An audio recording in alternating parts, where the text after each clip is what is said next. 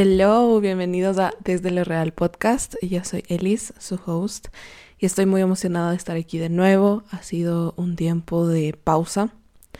Sin embargo, he seguido recibiendo que han seguido escuchando los capítulos antiguos y me encanta ver que, que hay quienes están pendientes del podcast, quienes lo están escuchando continuamente a pesar de que sean episodios viejos y nada me llena más saber que que las cosas no quedan ahí, ¿verdad? Sino que siguen teniendo como... siguen prevaleciendo. Gracias, gracias por escuchar esto, gracias por estar aquí.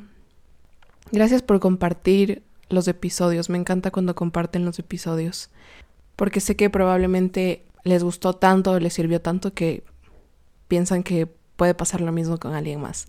Entonces, de verdad, muchas gracias. Em, un pequeño disclaimer. Como algunos eh, saben, otros no. Si eres nuevo, bienvenido o bienvenida. Em, acabo de cumplir mi primer mes siendo mamá. Y la maternidad es muy hermosa, definitivamente de las cosas más hermosas que me han pasado en la vida, si es que no es la más hermosa, pero también es súper caótica. Así que, ¿cuál es como cuál es la situación en este momento? Estoy grabando en uno de los cuartos de mi casa, pero tengo el monitor de mi bebé a mi lado. Entonces, si es que escuchan eh, ruiditos o algo, es porque obviamente mi bebé se está moviendo, eh, se está acomodando. y, y nada, pues ahorita está en su momento de siesta. En el caso de que obviamente se despierte voy a parar y voy a retomar después. Y sí, creo que una de las cosas o de las lecciones más grandes que me ha tocado entender es el es el tema de la flexibilidad, o sea, el entender que no todo va a estar tan planificado, tan cuadrado, tan perfecto como yo estoy acostumbrada a que las cosas sean de que cuando ah, tal cosa es a una hora en específico, así va a ser. Em,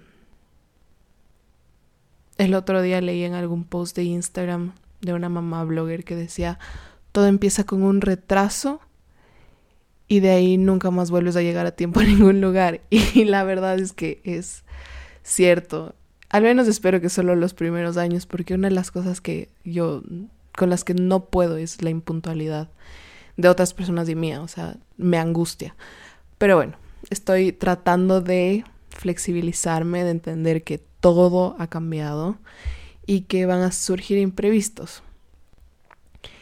Em, el episodio de hoy simplemente va a ser un poco como hablar un poco de las lecciones que he tenido en este último tiempo, también un poco de cómo fue mi parto. Y bueno, creo que voy a empezar por ahí, por el tema de cómo fue mi parto, cómo fue mi última semana de embarazo. Y bueno, mi bebé, para quienes no saben, un embarazo dura 40 semanas aproximadamente. Mi bebé a eso de las 37 semanas más o menos ya se había puesto en una posición adecuada para el nacimiento, todo estaba muy bien, pero ya para los últimos chequeos médicos mi doctor me dijo que tenía menos líquido del que debería tener. Entonces yo me había preparado todo el embarazo para tener un parto natural. Es decir, yo quería pujar a mi bebé. Yo quería que sea que, esa sea la forma en la que yo traiga a mi bebé al mundo. Entonces me había preparado muchísimo.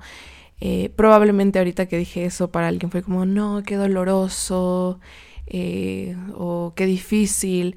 Pero la verdad es que eso es algo que la sociedad nos ha vendido. O sea, eso a la final no si uno trata de ver más allá, si uno se informa más, investiga y estudia, yo hice cursos prenatales, me leí libros, todo lo que se puedan imaginar para prepararme para ese momento.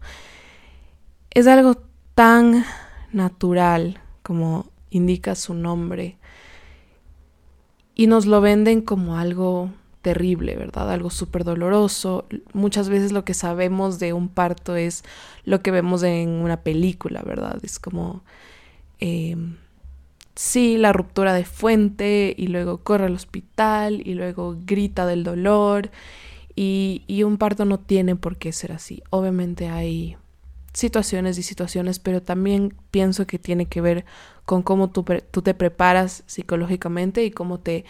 y también físicamente, ¿no? Y también cómo te predispones a eso. Mi objetivo era llegar a un parto natural que sea humanizado y que le permita a mi cuerpo vivir y sentir ese proceso desde la, la paz, ¿verdad? Y hay muchas formas en las que tú puedes llegar a eso. Em, va a depender igual como de la atmósfera, del ambiente. Em, y ah, es tanta información que si es que les interesa, quizás de algún momento puedo eh, compartir un poco de lo que aprendí respecto a los conceptos y constructos del parto natural porque en verdad es algo que, eh, o sea, desde ahí empieza el juicio a la, a la madre, ¿verdad? Y es muy loco porque en la maternidad hay mucho juicio hacia las mamás y hacia la mujer y lo que deberías o no deberías estar haciendo y bueno, ya voy a hablar un poquito más de eso adelante. Pero pero sí, yo ya quería a como de lugar tener mi parto natural, también porque la recuperación de tu cuerpo es, eh, es más rápida, es mejor, obviamente estamos diseñados para eso, nuestro cuerpo está diseñado para eso. Entonces, em, ese era mi objetivo. Sin embargo, yo no, nunca experimenté contracciones. Tenía muy poquitas y bastante bajas, entonces em, sin contracciones yo no iba a poder, obviamente, pujar a mi bebé. Em, la cuestión es que en el último, en el último, los dos últimos chequeos médicos, ya mi doctor me dice, mira, tenemos que programar una cesárea. Y nada, cuando me dijo eso fue como el, el primer paso de aprender a que no todo, o sea, de ahora en adelante muy pocas cosas van a ser como tú quieres y como tú lo quieres planificar, sino solo adáptate. Y yo pienso que también el que se adapta es el que sobrevive, ¿verdad? Es una es un concepto natural y general de la vida. Entonces em, fue ok, si me toca cesárea por el bienestar de mi bebé, porque eso siempre, siempre va a ser mi prioridad, el que ella esté bien. Eh, dije, ok, listo, programamos la cesárea, habíamos agendado, mi bebé nació un viernes a las 7 de la mañana, porque además aquí en Ecuador estábamos en el concepto de paro nacional, entonces teníamos que movilizarnos a la clínica súper temprano para que no, no estén las calles cerradas, etc. Y si les soy honesta, para mí la experiencia de mi parto a pesar de que fue el momento en el que me llevó a conocer a mi bebé, ah, fue muy, no quiero decir traumático porque no es la palabra, pero sí fue, eh, o sea, como estresó a mi sistema nervioso, o sea, como que lo puso de punta. Eh, fue difícil, fue muy difícil. Primero por el tema que les estoy contando, o sea, ya era una semana completa, me parece, de, de noticias del paro nacional, los cierres de calles, de delincuencia, em, que a la final a todos nos, a todos nos pone nerviosos, a todos nos pone como mal, ¿verdad? A pesar de eso, yo procuré no ver casi nada durante esta semana, procuraba no abrir redes sociales, no ver las noticias, porque yo sabía que yo me iba a someter a un momento y a un proceso en el que yo necesitaba que mi sistema nervioso esté bien, para que mi bebé esté bien. Entonces, intenté no saber mucho. Obviamente siempre podías escuchar algo en el almuerzo o por ahí abrías Instagram y todo el mundo estaba posteando al respecto. Entonces, nada, yo más que nada, porque es inevitable saber o no saber, ¿verdad? Pero no me metí como a opinar, a decir nada, ni a pelear con nadie. Entonces, porque no, mi, mi salud mental y, mi cuerpo físico no estaban para eso. Entonces, eh, nada, llegó el día de, de mi parto, llegué a la clínica y yo ya había llegado súper nerviosa a la clínica porque amanecí con un pequeño sangrado, que obviamente es lo que te dicen que no está muy bien. Em, o sea, son de las señales de alerta, ¿verdad? De que, ok, si es que tienes un sangrado, tienes que volar a la clínica. El tema es que ya, bueno, yo fui a la clínica de una en la mañana, tal como fue programado. Em, y yo estaba nerviosa por el tema de, del sangrado.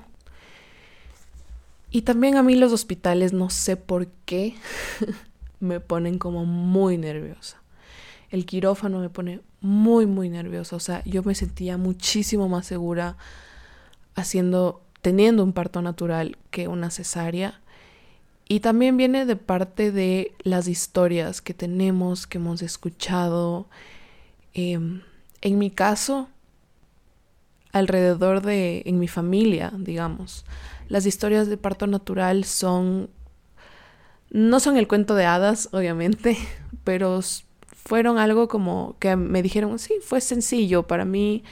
Eh, yo pude dar a luz tranquilamente en tanto tiempo, a pesar de que era mi primer hijo. O sea, las historias de parto natural en mi historia, em, o sea, en mi historia familiar, digamos, son positivas, mientras que las cesáreas, por ejemplo, han sido por emergencia o con mucha pérdida de sangre o de alto riesgo. Entonces eso era algo que a mí me tenía muy nerviosa, muy, muy nerviosa. Y por eso cuando yo llegué al hospital, yo la verdad estaba temblando. O sea, mientras me tomaban los signos vitales, etcétera, yo ya empecé como a desregularizarme. Y todo como que cayó, o sea, como que fue en decadencia. Cuando em, una enfermera me tomó los signos vitales, llegó mi doctor, también le hicieron un monitoreo del corazón de mi bebé. Y la enfermera que le estaba haciendo el monitoreo del corazón a mi bebé le pregunta al doctor, doctor, ¿le pongo cesárea por sufrimiento fetal? O sea, o con sufrimiento fetal. Y yo en ese rato casi me muero. Y mi doctor le dijo, no, no, no es necesario. Pero yo no sabía, en ese momento yo dije, mi doctor está diciendo esto para que yo no me ponga más nerviosa o está diciendo esto porque es verdad. Entonces, em, eso me, me, dejó como muy nerviosa. Y el rato al que subíamos al quirófano yo le pregunté al doctor como por qué la enfermera dijo eso. Y me dijo que no me preocupe, que no era nada y que, y que no estaba con sufrimiento fetal. Y yo supongo que el tema de que fue agendada cesárea por el tema de la pérdida de líquido. Ah, y claro, yo hasta ese momento no tenía contracciones y a pesar de que vayas a tener una cesárea, es importante tener las contracciones porque eso ayuda al proceso de maduración de pulmones del bebé. Entonces a mí mi doctor me había dado una pastilla para empezar a tener contracciones. A pesar de que me había tomado la pastilla, tenía muy pocas contracciones y de hecho empecé a tener contracciones desde el momento en el que ya estaba, me estaban preparando en el quirófano. Y una de las cosas que te enseñan en la parte del parto humanizado es el tema de la luz. Em, nosotros como seres humanos nos sentimos más seguros en, en, lugares con luces tenues, que sean más calientitos, que no sé, como ustedes imagínense, como este, este lugar en el que estás como a salvo, acogedor. Y los hospitales son todo lo contrario, tienen esas luces súper fuertes, blancas, son fríos porque la mayoría son de baldosa, em, hay mucha tensión en el ambiente, ¿verdad? Hay mucho estrés, hay enfermedad, entonces para mí el entrar al quirófano fue como, no sé, fue, fue una experiencia como, no sé, muy enervante.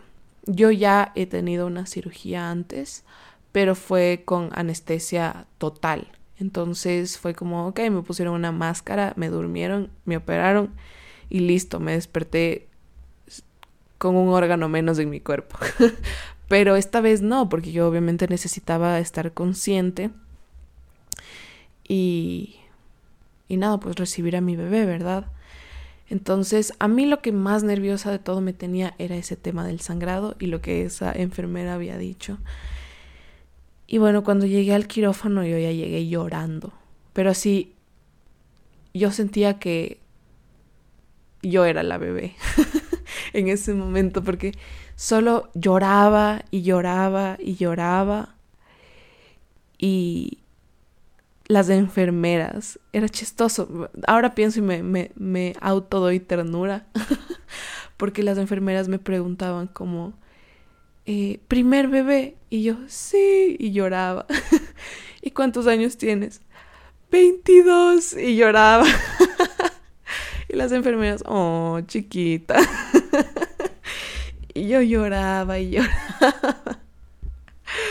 Estaba muy nerviosa, en verdad. Y mm, en verdad espero que si es que estás escuchando esto y que esta no sea tu historia de cesárea. O sea, fue un momento que obviamente para mí fue difícil, pero ahora, una vez que ya pasó, realmente no fue nada. O sea, no fue nada, solo fueron como las propias historias y miedos que yo construí en mi cabeza.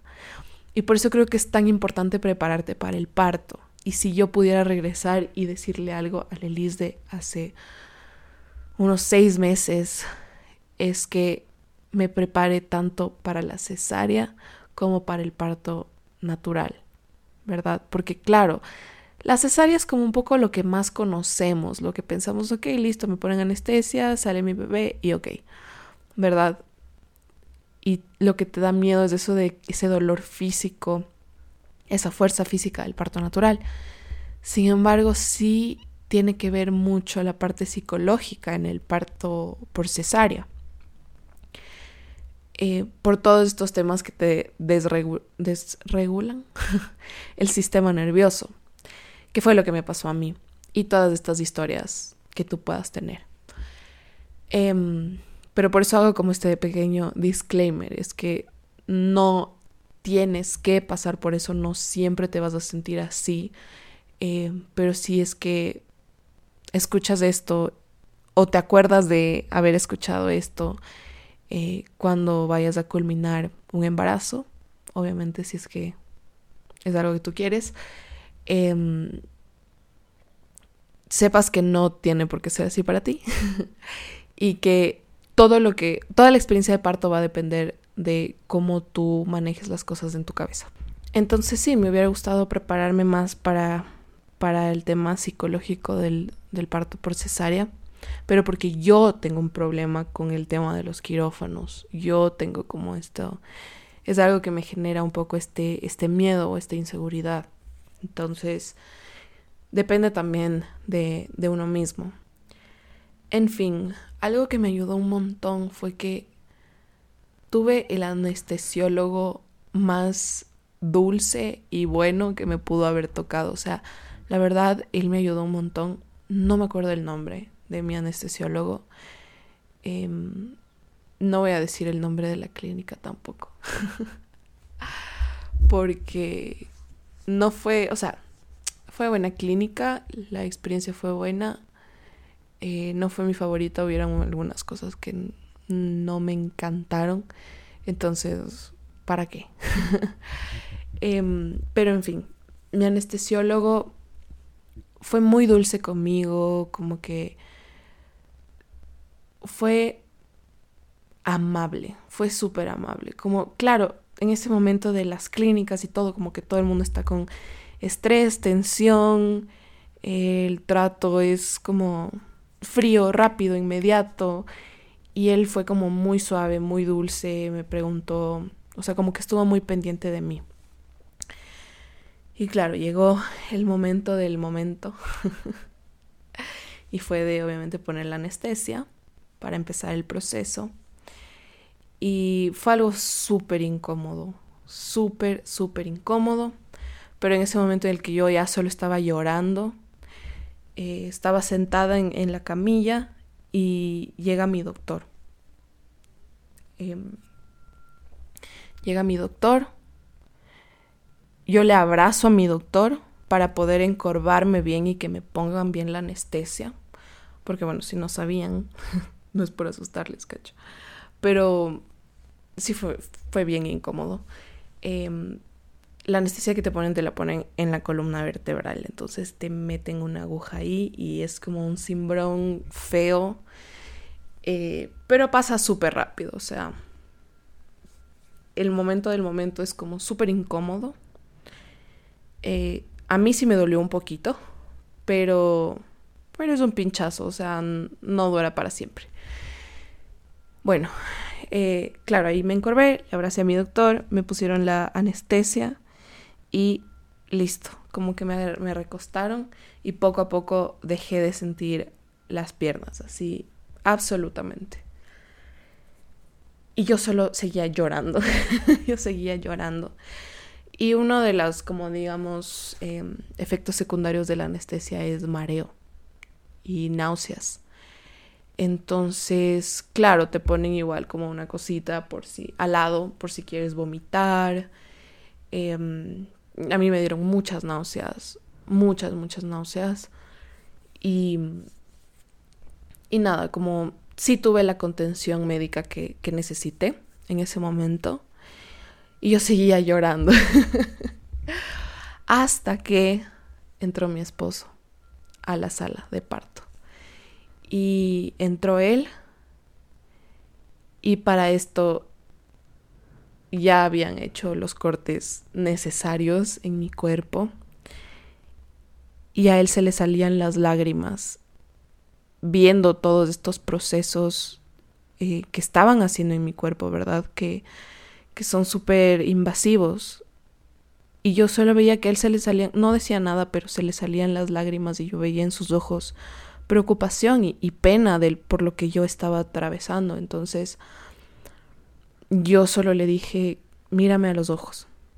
Y cuando ya él me miraba a los ojos, yo ya me sentía en paz porque él estaba ahí, yo ya estaba tranquila, literalmente lo vi y yo dejé de llorar. Fue como llegó la paz así. Y quienes le conocen a mi esposo saben saben su forma de ser. Y mm, realmente no, no puedo no decir esto, o sea, tengo un compañero maravilloso que me da mucha tranquilidad en tantos aspectos. Entonces, nada, llegó él, eh, yo le dije que me mire a mí, a los ojos, porque, claro, sí fue, es un momento fuerte, ¿no? Ver a la persona que amas como, no sé, es debe, ser, debe ser fuerte, o sea, verle las tripas a la persona que amas, o sea. y, y claro, yo veía en sus ojos preocupación, pero ya al tenerle ahí me dio mucha paz y ya sabía que el momento se aproximaba hasta que empieza empiezo a sentir como obviamente un ajetreo más fuerte. Tú no sientes, o sea, como que no sientes lo que te están haciendo, pero sí sientes el sacudón, ¿no? y solo escucho el primer llanto de mi bebé. Y ese momento ya como sentí que iba a tener fuerza para siempre. Y solo fue como la paz y, y la tranquilidad de saber que que ya estaba con nosotros y que estaba bien y que claro, en ese momento tuvieron una, le, le hicieron los chequeos necesarios y me la pegaron a mi cuerpo. Y fue, fue uno de los momentos más hermosos el conocerle, el verle por primera vez, el... Porque cuando estás embarazada o cuando esperas un bebé, porque esto también le pasaba a mi esposo, no te imaginas cómo va a ser tu, tu bebé físicamente. O sea, no, no puedes ponerle un rostro. Pero el rato que le ves, sientes como que ya le conoces tanto. Y pero aún así no te deja de sorprender lo, lo hermoso que es. Y, y claro, yo sabía que mi bebé, lo único que conocía en este mundo, en, la que, en el que se sentía asustada, en el que era algo nuevo, era mi voz. Entonces yo empecé a hablarle todo el tiempo que ella estuvo conmigo en mi pecho. Yo le empecé a hablar y le hablaba y le hablaba y le agradecía, le decía gracias amor por estar aquí, gracias por estar tan sana, gracias por elegirnos como tus papás, te amamos, te amamos mucho, todo eso, todo, le, todo eso yo le repetía todo el tiempo. Eh, y ella se calmaba, dejaba de llorar y yo le veía cómo se sentía segura entonces, eso hacía que yo no le deje de hablar todo el tiempo, todo el tiempo que ella estuvo conmigo en mi pecho, yo le hablaba para que ella esté tranquila y sepa que, que todo iba a estar bien. Llegó el momento en el que obviamente le tenían que llevar a mi bebé para hacerle todas las revisiones, para ponerle la primera vacuna, etc.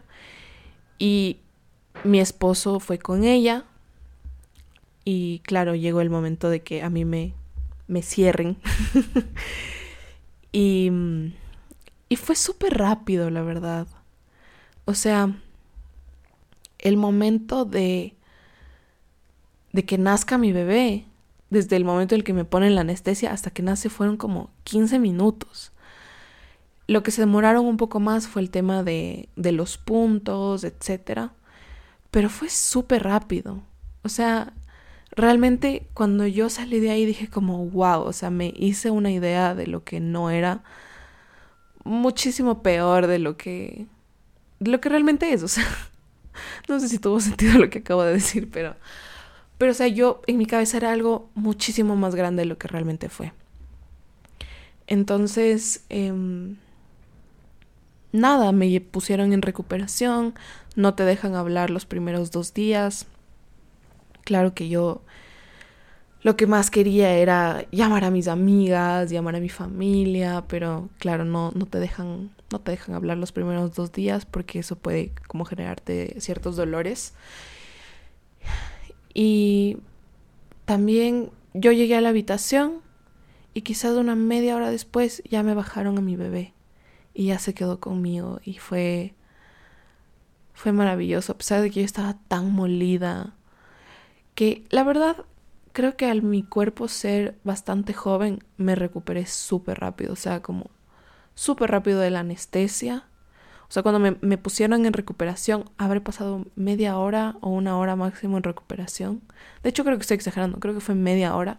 Y ya me pasaron el cuarto porque yo ya podía empezar a mover las piernas y me recuperé súper rápido. O sea, en eso mi cuerpo se ha portado demasiado bien conmigo. Igual ahorita en el posparto ya me estoy poniendo mi ropa antes de estar embarazada. Eh, literalmente estoy casi en, en mi mismo peso de antes de estar embarazada. Entonces yo siento que me, me he recuperado súper bien, mi cicatriz está súper bien. Eh, obviamente mi piel no, es tan, no está en este momento tan tersa como antes de estar embarazada, pero sé que después de un tiempo, cuando pueda eh, empezar a hacer ejercicio y etcétera, mi piel se va a pegar de vuelta y todo va a estar bien. O sea, eso es una de las cosas que agradezco mucho de también ser una mamá joven, que mi cuerpo ha respondido súper bien. Yo al siguiente día de la cesárea ya estaba caminando. a una semana ya había ido a la universidad a hacer unos trámites, unos papeles, salí a tomarme un café con una amiga. Incluso mi amiga me dijo como, ¿segura te hicieron cesárea? como que yo estaba como sin nada. Y, y en serio, eso le agradezco demasiado a mi cuerpo. Y nada, esa fue un poco la historia de mi parto. Eh, también una de las cosas más difíciles fue separarme las dos primeras noches de mi bebé. Ahí otra vez lloré, lloré como por una hora cada noche. Porque claro, para que puedas descansar, si es que quieres, se llevan a tu bebé para atenderle en la noche, las enfermeras, etcétera. Que yo no quería. Pero estaba muy molida, muy cansada y realmente por recomendación de las personas que amo, que son mi esposo y mi mamá, que también estuvo muy pendiente y muy cerca, em, me dijeron tienes que descansar. Tienes que descansar porque tú tienes que estar bien para la bebé. Y eso es cierto. Entonces accedí a que las enfermeras se lleven en la noche a mi bebé, pero fue como... Uy, no, fue una sensación horrible, horrible de sentir como que será yo, a pesar de que yo sé que va a estar bien, a pesar de que sé que iba a estar en buenas manos.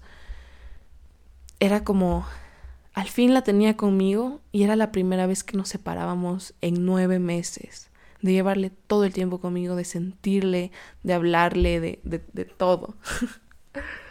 Pero bueno, eso fue un momento duro, la verdad. Pero al día siguiente, cuando llegaba toda bañadita y cambiada, y hermosa porque no es porque sea mi hija, pero mi hija nació, desde el día uno nació hermosa. Em, y si me siguen en Instagram ustedes podrán, podrán darme la razón. porque probablemente lo vieron. Em, sí, solo, solo, ay, me acuerdo de ese día, de ese momento y se me llena el corazón y ahora verle tan grande, verle tan sana, porque esa ha sido una de las cosas más importantes para mí, que mi bebé esté sana, que no tenga ningún problema de salud. Em, eso, salud, es lo, lo, único, sí, lo único. Salud, que su corazoncito esté bien, que sus pulmones estén bien, que su cabecita esté bien, que, que ella esté bien. Eso es lo, más importante, siempre. Y, mm, y nada, solo me, ah, me da mucha ilusión el, pensar en estos, en esos momentos.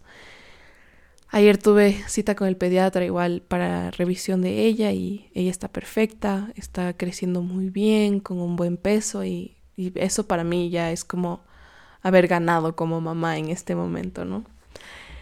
Em, y sí, fue, como les digo, ahora que ya pasó el tema de la cesárea, del parto, veo que solo fue como un problema mío interno de adelantarme a la situación, de hacerme ideas en la cabeza, em, de sobredimensionar algunas cositas que debía haber como manejado mejor para, obviamente, solo estar más tranquila. Pero de todas formas creo que que fue un momento mágico y, o sea, es el momento en el que conocí a mi bebé, ¿no? Eh, en cuanto a la recuperación, como les dije, ha sido bastante buena. Igual he tenido mucha ayuda. Bueno, no ayuda, no, no le quiero decir ayuda, porque obviamente el rol de mi esposo como papá es estar ahí para su bebé, atenderle, pero yo sé que no no siempre ha sido así y no todos los hombres son así, ¿verdad? Mi esposo es la persona más amorosa que yo he conocido en mi vida, creo. y, y, claro, él está muy pendiente de mí, de que esté bien, de dejarme descansar, de obviamente hacerse cargo de la bebé por horas si es que yo necesito dormir. Y eso no es como ningún premio para atribuirle, ¿no? Porque todos, todos los padres deberían ser así, pero no todos lo hacen. Y por eso yo me siento tranquila de haber escogido un buen hombre y una buena pareja y un buen papá para mi hija Y yo creo que eso es algo súper importante y es que nosotros no podemos elegir a nuestros padres, ¿verdad? No elegimos a nuestros padres, pero sí podemos elegir a los padres o madres para nuestros hijos y por eso debemos elegir bien. Y también elegir a personas que estén buscando lo mismo que nosotros. O sea, quizás en ese momento no, pero sí tener una idea. Yo había estado en relaciones pasadas con gente que no quería por nada del mundo tener una familia, ni se veía de esa forma. Y para mí era muy doloroso pensar en que quizás si es que esas relaciones como seguían, yo no iba a tener la vida que yo quería tener, con las prioridades que yo tenía para mi vida, porque no estábamos de la misma página. Y es por eso, va a sonar súper chistoso. Pero en la primera cita con mi esposo, cuando recién nos conocimos, yo, a pesar de que me pregunté a mí misma diez veces como, mm, ¿vale la pena hacer esta pregunta? Pero después de unas experiencias pasadas que yo tuve, dije, ¿por qué no? O sea, yo tengo que saber si es que estoy en la misma página que esta persona con la que estoy con, o sea, que esta persona a la que estoy conociendo, porque si es que no, ¿cuál cuál es el objetivo, verdad? O sea, yo creo que cuando tú conoces a alguien lo puedes ver desde dos perspectivas y es como, ¿esto es algo para pasar el rato o esto es algo en lo que quiero trabajar y quiero que funcione? Obviamente, en ese momento yo a mi esposo recién lo estaba conociendo, era el primer día que yo lo conocía, pero solo fue como para saber, para saber cómo me lo tomo, ¿verdad? O sea, para saber si es que esto es, lo voy a ver como algo en lo que tiene un futuro o algo que es solo por este momento y, listo. Y yo regreso a Ecuador y me olvidé que esta persona existe. Entonces, em, claro, yo le pregunté si es que él se vería teniendo una familia, si se vería como papá. Y él estuvo tan seguro en su respuesta que hasta yo dije como, wow, o sea, como ni yo creo que estoy tan segura, o sea, como, como él. Eh, pero me dijo, sí, me encantaría, o sea, yo de ley quiero ser papá. Entonces, aquí estamos ahora. y bueno, él, él es un papá maravilloso. O sea, yo veo la paz que él le da a mi hija, cómo le hace sentir tan segura, el apoyo que me da a mí. Y parte de, también la ayuda que hemos recibido es el que mi mamá esté tan pendiente, el que mi abuela esté tan pendiente, o sea, me encanta que le vengan a visitar de mi familia, que le, le den tanto amor, o sea, ahorita mi bebé es la más consentida, la más amada, la, uy, no, primera nieta, primera bisnieta, primera, primera todo, primera hija nuestra. Eh, es como siento tanto amor en este momento y siento que le están dando tanto amor. Mis amigas, algunas amigas que han venido a, visitar y conocer a mi bebé, el ver el amor que le tienen y, y poder contar con todas estas manos que si es que nosotros nos hubiéramos quedado en este momento en Estados Unidos, no podríamos contar con eso. O sea, nuestra vida sería muy diferente. Sería mi bebé, mi esposo y yo que también sería muy hermoso, pero muy agotador. O sea, para mí es un alivio cuando llega mi abuela a visitar a mi bebé y, y le, se puede quedar un ratito con ella mientras yo me doy una ducha. O si es que yo tengo que ir a hacer un trámite o un papel por temas de maternidad o registrarle a mi bebé como ciudadana o hacer el tema de su pasaporte americano, etcétera lo podemos hacer porque contamos con, gente a la que le podemos confiar a nuestra bebé. Y eso que yo no, jamás he pensado en cómo confiarle a cualquiera a mi bebé, o sea, siempre en manos de gente que me ha cuidado a mí con, o sea, a capa y espada. Mi mamá, mi abuela y, y mis tías que son así como mi tribu maternal, no saben lo que han sido mis tías, el apoyo, el amor. Ay, no, o sea, yo tengo una red de mujeres aquí en Ecuador que me apoya, que me contiene, que, que está ahí, que eso es lo que me ha ayudado, yo creo, a ser una mejor mamá incluso, porque te da mucha fuerza el saber que cuentas con otras personas, ¿verdad? El saber que hasta que, no sé, vienen a veces a comer a mi casa mis tías y, y me apoyan con sacarle un rato los gasecitos a mi bebé porque a mí me duele la espalda. O sea, son como algo que yo escuché hace un tiempo en un grupo de, de mamás primerizas en el que estoy es que mm, la maternidad es en tribu. Y si pensamos en los orígenes así de nosotros como seres humanos, es verdad, o sea, en las comunidades las mujeres crían a todos los niños de todas las mujeres y, y es como un concepto muy lindo, ¿verdad? Porque hay tanto amor y tanta contención. Y, y, eso es lo que yo he sentido, como que tengo manos extras para atender a mi bebé y, y que ella esté bien.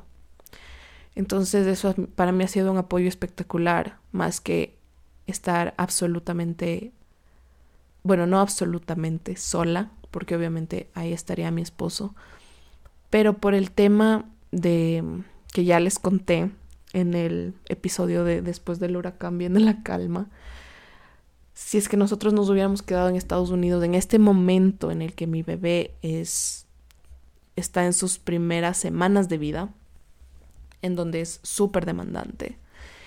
Eh, Claro, mi esposo tendría que trabajar, salir a trabajar y como yo trabajo eh, desde casa, obviamente quedarme trabajando, pero adicional cuidar y estar todo el día con, con mi bebé.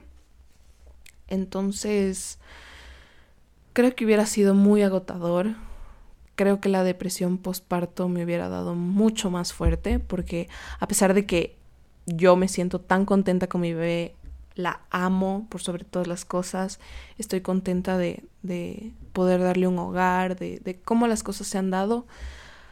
Hay días en los que es tan difícil y en los que no te sientes como mamá, no te sientes suficiente, no te sientes una buena mamá. Eh, hay días en los que a pesar de que yo admiro la recuperación de mi cuerpo, me veo y digo, Dios mío, no soy yo todavía. Ya quiero poder empezar a hacer algo de ejercicio, ya quiero, o sea, yo ya me quiero meter en la clase de HIT, o sea, sí. Y todavía no puedo y por un buen tiempo no voy a poder. Y también a veces es el con quién hablo, porque en este momento siento que no hay nadie a mi alrededor que me entienda, o sea, la persona que yo ahorita siento que más me entiende es mi mamá, porque obviamente ha pasado por el proceso de maternidad. Pero siento que no puedo hablar como de esto, de cómo me siento con mis amigas, porque si es que yo espero que alguien me entienda. O sea, obviamente hablarlo y contarles y decirles cómo me siento, lo puedo hacer y sé que mis amigas van a estar ahí, pero sentirme contenida, comprendida, sentir un consejo, o sea, perdón, tener un consejo de alguien que realmente ha pasado por eso, no, no es algo que pueda encontrar muy fácilmente. Y además hay mucho juicio, o sea, hay mucho, mucho juicio desde la sociedad hacia las mamás. Y hace poco incluso recibí un consejo de que no le des fórmula a tu bebé, dale de lactar solamente y yo sí estoy implementando la lactancia, pero sí le estoy complementando a mi bebé con fórmula lo que ella, o sea, hasta que ella esté saciada. Y yo recibí este consejo de una persona que jamás ha sido mamá, que no sabe lo que es que te duelen las chichis, que no sabe lo que es que literalmente te sangren las chichis porque tu bebé te lastima y que sean las 4 de la mañana y que tu bebé recién nacido tenga tres horas sin dormir, llorando porque se muere de hambre, porque lo que tú le estás dando no le llena completamente. Y esto tiene una explicación, y es que incluso hay un estudio en el que como mamá, a pesar de que obviamente sí, la leche materna es lo mejor que le puedes dar a tu bebé, le dicen el oro líquido, em, lo más nutritivo, lo mejor, etc. Em, a veces es solo difícil, o sea, y tú también necesitas un, un apoyo, o sea, tú tienes que ver que tu bebé esté bien, pero tú también como mamá tienes que estar bien. Entonces, si es que no has dormido tres días y tu bebé no se sacia porque no estás produciendo la cantidad que el bebé necesita, y eso es a lo que iba con el estudio, a veces es importante complementar a los bebés con fórmula, porque a veces las mamás no producimos la cantidad que el bebé necesita. Y obviamente tampoco le puedes dejar sin ese alimento a tu bebé, porque al menos en los primeros meses lo que más está en crecimiento y en desarrollo es su cerebro. Entonces, obviamente hay mamás que manejan la lactancia y hacen lactancia materna exclusiva y en serio, qué admiración. Siento que se necesita una mente y una disposición y, y un trabajo muy fuerte para lograr hacer eso, porque la lactancia es algo súper intenso y yo admiro eso, pero siento que si es que eso va a ser algo que a mí me va a tener inquieta, me va a quitar la paz y eso yo le voy a transmitir a mi bebé, yo prefiero, o sea, darle una o dos onzas de fórmula para complementar su alimentación y que ella esté tranquila y que duerma bien y que yo también pueda descansar un poco más, ¿verdad? Porque dormir bien, no duermo bien, pero es descansar un poco más para el día siguiente, poder estar ahí para ella, poder estar de un buen humor, para manejar un poco mejor la depresión postparto. Y eso es algo que obviamente es tan fácil decir y pensar cuando no eres mamá. Cuando yo no era mamá, yo decía, uy, yo sí voy a hacer lactancia materna exclusiva, cero fórmulas, pero aquí estoy y eso es una de las cosas y de las lecciones más fuertes que he aprendido y es que hacer lo que es lo mejor para ti. Y cuando estamos expecting, ¿verdad? Como cuando vamos a ser papás, leemos un montón de información y la persona, las personas te dicen tantas cosas que tienes o, no, o que no tienes que hacer, pero cuando el bebé llega, tú tienes una alta expectativa de cómo deberías ser papá y cómo se debería ver la maternidad o la paternidad. Y si te aferras a eso que tú sabes, tú sientes que estás fallando como papá si es que no alcanzas a esos estándares que tú o que la, o la sociedad te imponen. ¿Verdad? Entonces es importante que alguna de las cosas y de la información que tú obtienes también la dejes ir, dependiendo de lo que es mejor para ti y para tu bebé. Y algo que yo supe desde incluso antes de dar a luz es que yo también tengo que estar bien para que mi bebé esté bien. Entonces hay días en los que si no me estoy sintiendo bien, busco la manera o la ayuda necesaria para poder darme una ducha, arreglarme, maquillarme. Em, no sé, hay, hay cositas pequeñas que marcan una gran diferencia entre esa línea de sentirte bien o sentirte mal como mamá. Solo, no como mamá, más bien contigo misma. Y bueno, creo que como mamá también. Eh, otra lección es la estabilidad emocional. Y como yo les había dicho, o sea, para ser una buena mamá, tengo que estar bien conmigo misma, ¿verdad? Y eso también quiere decir el sanar muchas memorias, traumas, experiencias, patrones.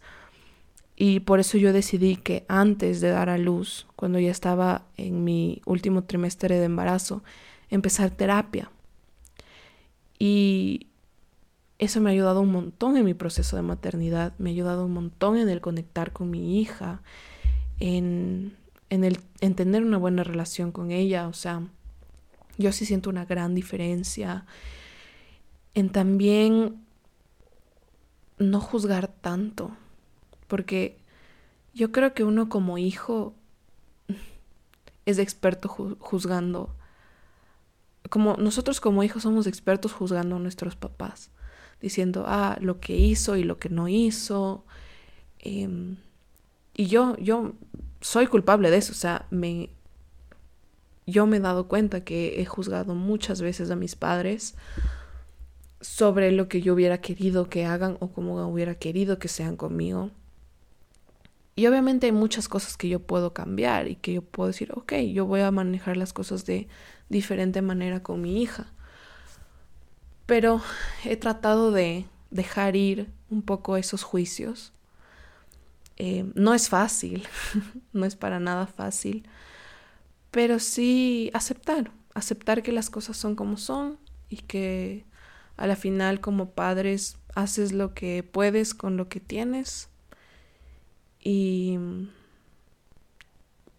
y no es cuestión de entenderles, porque hay muchas cosas que, por ejemplo, de mi papá yo no entiendo, pero aceptar. O sea, creo que el primer paso de poder sanar una herida, un juicio, eh, es la aceptación, el entender que las cosas son como son. Porque el quedarte en el cómo hubiese sido, cómo sería si, realmente no existe. Eso no existe. Es solo como lo que tú te imaginas que sería o lo que tú esperarías que sería. Pero probablemente si las cosas no, no hubieran sido como son, serían de otra manera y todavía serían, seguirían siendo sin ser lo que tú esperabas o lo que tú querías, ¿verdad? En algo habría una falencia. Y con esa parte también como del intentar de juzgar menos a, a mis padres, viene el admirar el amor de mi mamá. Porque claro, yo no tengo memorias de ser una bebita de un mes y ver el amor del trato de mi mamá, ¿verdad? El, el ver cómo cantaba, cómo jugaba y es como yo siento que es un momento de como de inception, así como de verte a ti mismo. Yo obviamente veo cómo mi mamá trata a mi hija, el amor, cómo le abraza, cómo le carga, cómo le conversa, cómo le mima, cómo le canta. Y yo sé que ella fue así conmigo. Y eso es algo de lo que no tengo memoria. Sin embargo, esta es una oportunidad que me ha dado la vida para poder ver y admirar y agradecer eso.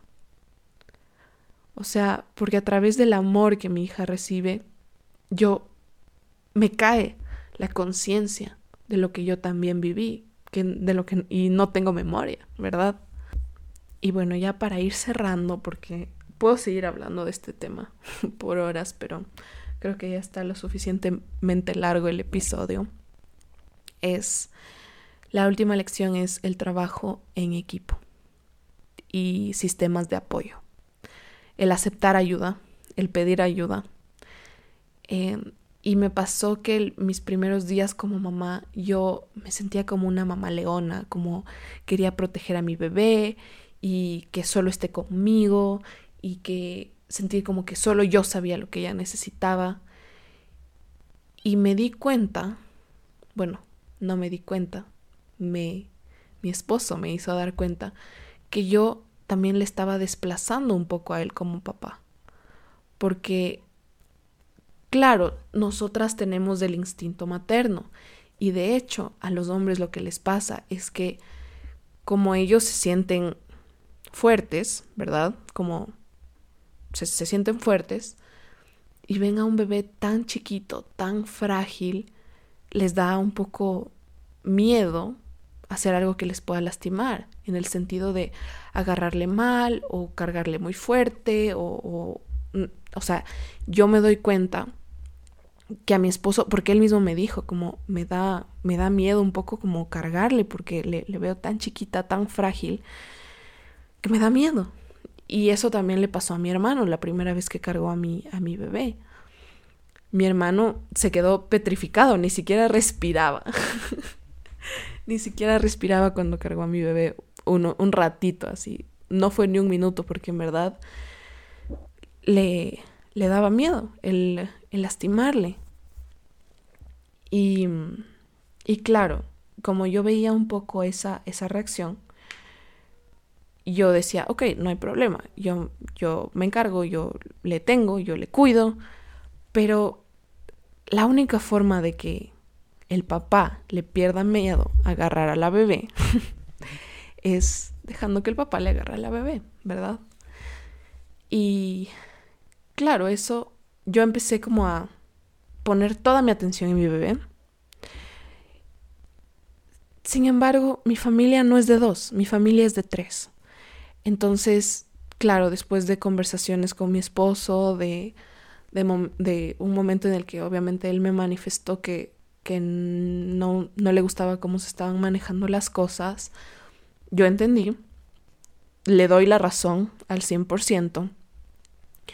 Es un poco también el hecho de que como mamás tenemos un instinto diferente al que tienen los papás entonces, claro, habían muchas cosas que a mí me salen naturales, que yo jamás he hecho en mi vida, que no tengo idea por qué sé o cómo sé o, o por qué lo hago, pero es como, es como ponerse en modo avión y que, y como algo automático le atiende a tu bebé.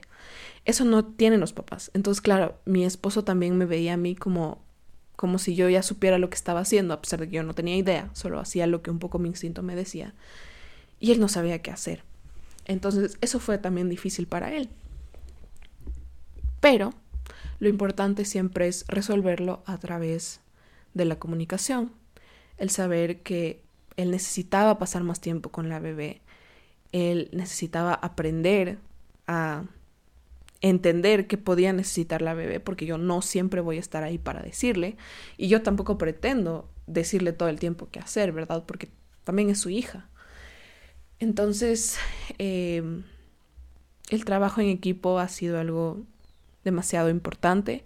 Los primeros días para mí fueron muy fuertes porque al yo no dejar como que las personas me den una mano, me den ayuda, empezando por mi esposo, siguiendo con, obviamente, los sistemas de apoyo de la gente que me, que me rodea. Fue extremadamente cansado. O sea, yo ya iba, o sea, como ya yo sentía que me iba a volver loca de no dormir. Entonces, después de haber tenido estas conversaciones y, y, acuerdos con mi esposo y empezar a compartir responsabilidades, eh, todo fue, todo fue mucho mejor. También con la, cotidianidad vas entendiendo, te vas acostumbrando, vas haciendo las cosas más sistemáticamente. Em, y aprendes también a confiar y a contar en tu con tu pareja en otro sentido, ¿verdad? O sea, como los dos somos los papás que nuestra bebé necesita. Fin, ¿verdad? Entonces aprendes a, tener estos sistemas, a saber que, ok, mamá alimenta, papá saca los gases, por ejemplo. Eh, papá baña o papá cambia pañal y mamá baña, así, o sea, o, o lo hacemos juntos, ¿verdad? Entonces así vamos, primero es más fácil porque en verdad, o sea, prepara un biberón con un bebé en brazos porque llora. No es fácil, no es para nada fácil.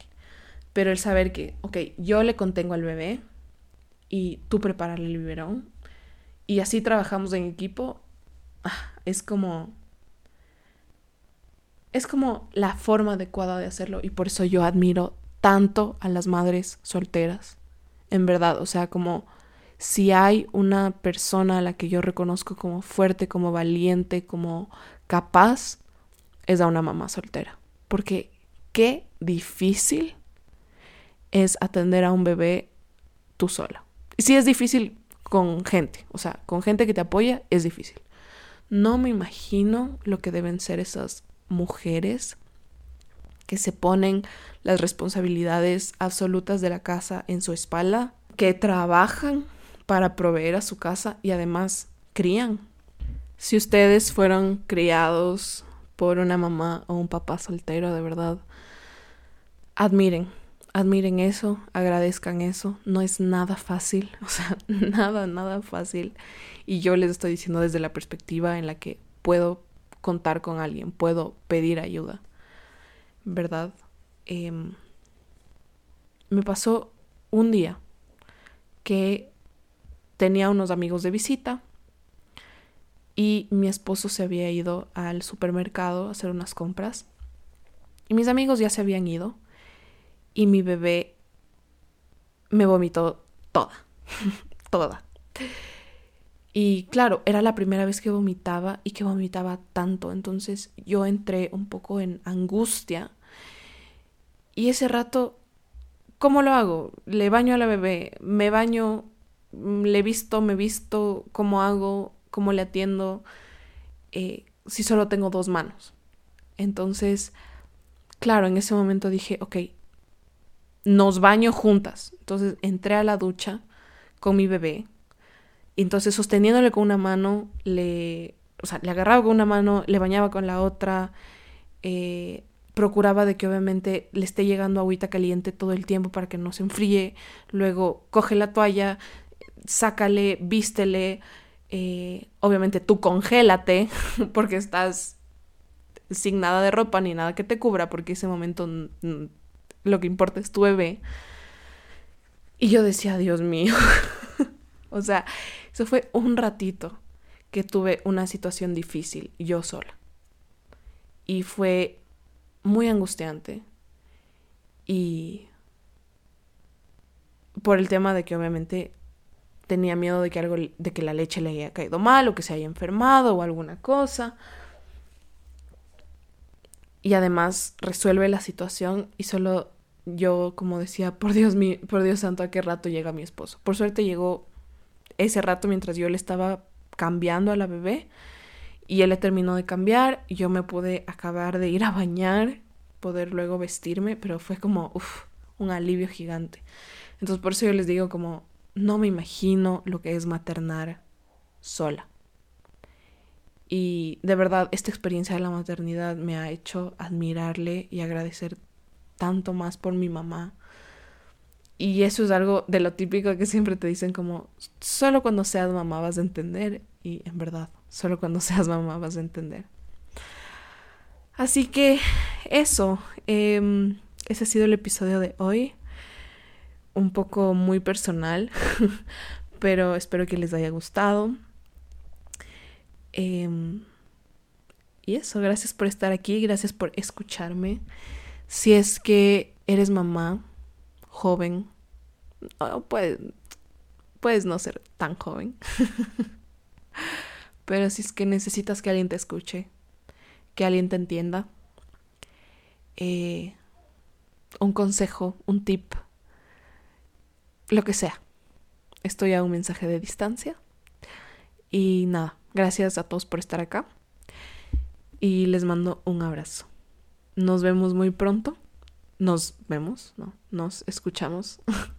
bueno, el siguiente capítulo no sé cuándo vaya a ser, porque, bueno, la vida es un poco improvisada en estos momentos para mí.